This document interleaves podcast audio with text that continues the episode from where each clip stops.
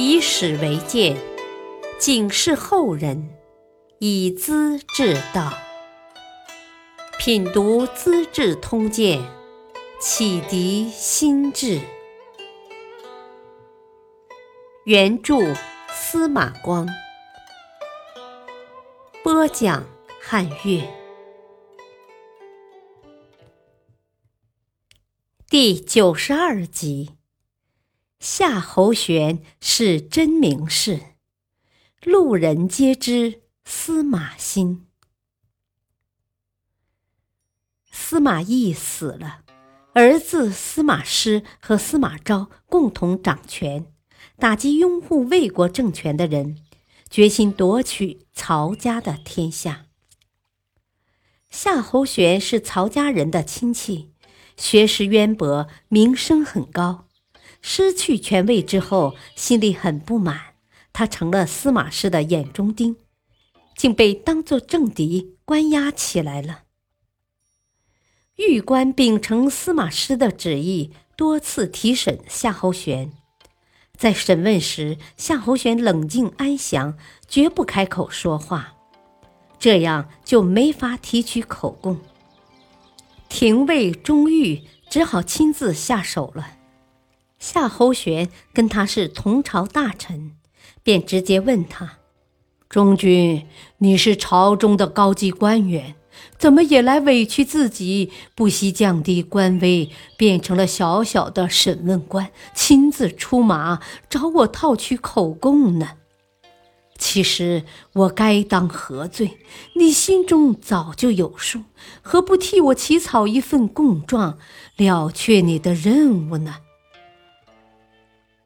钟玉心里明白，夏侯玄是当时的有名人物，绝不会卑躬屈膝向司马氏讨好的，自然也不会随便听凭摆布。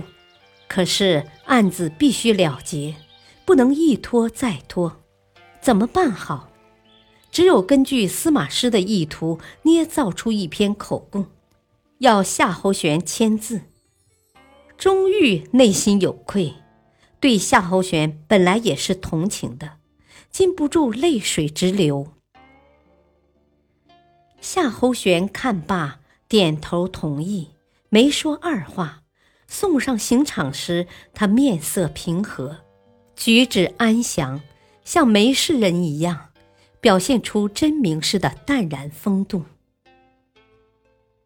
不久。司马氏兄弟逼迫郭太后废掉了二十一岁的齐王曹芳，另立十四岁的高贵襄公曹髦。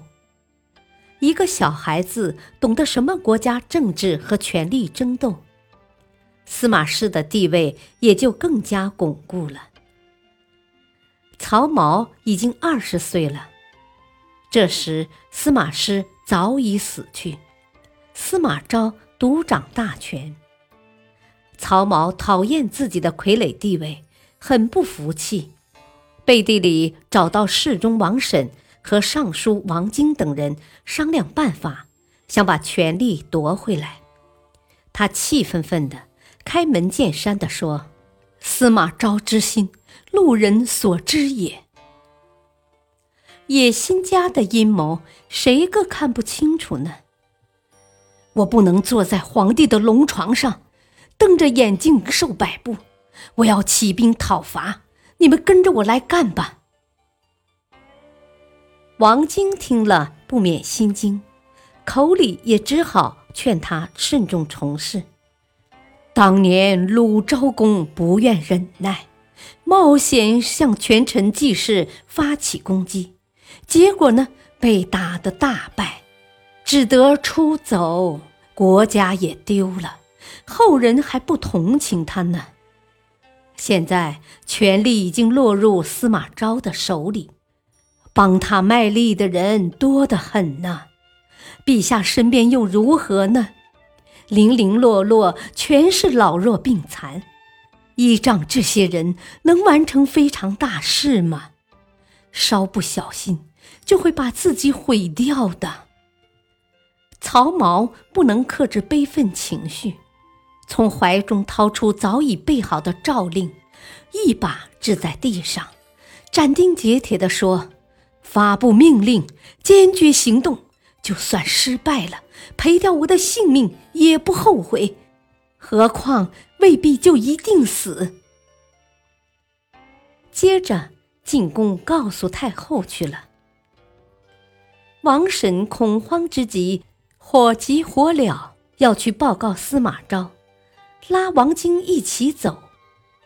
王晶不愿意，说：“我不同意皇帝的莽撞，可也不能出卖皇帝呀。”曹髦带领宫中的侍卫、太监和奴仆，好几百人，风风火火地冲出大殿。迎面碰到司马昭的心腹帮手中护军贾充，马上打斗起来。曹髦手执长剑，乱砍乱杀。贾充的军士不敢跟皇帝接战。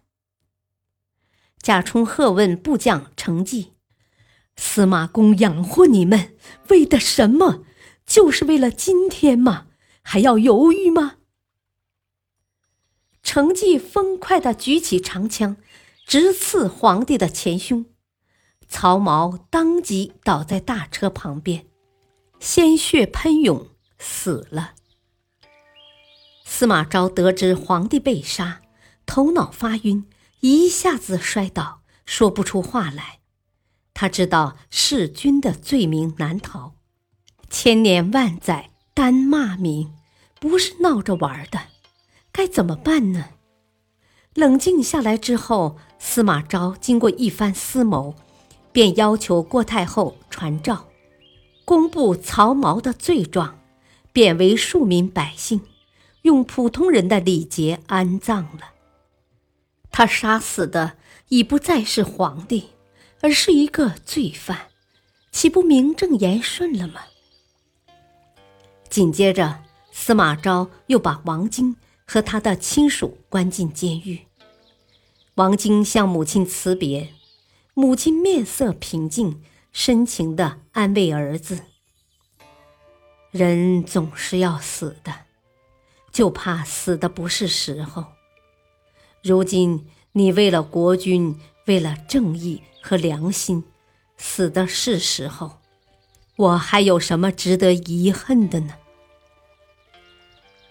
在押赴刑场的路上，王晶的部属向雄攀住囚车，悲伤痛哭，行人无不为之忍气吞声。又过了几天，司马昭向太后上书说：“太子舍人程济大逆不道，行凶刺杀，应欲诛灭三族，以平民愤。”这个为司马昭立了头功的杀手，竟被当作替罪羊抛出来，送上刑场，倒也有些委屈呢。感谢收听，下期播讲王侯终生不朝夕，周楚立志除三害。敬请收听，再会。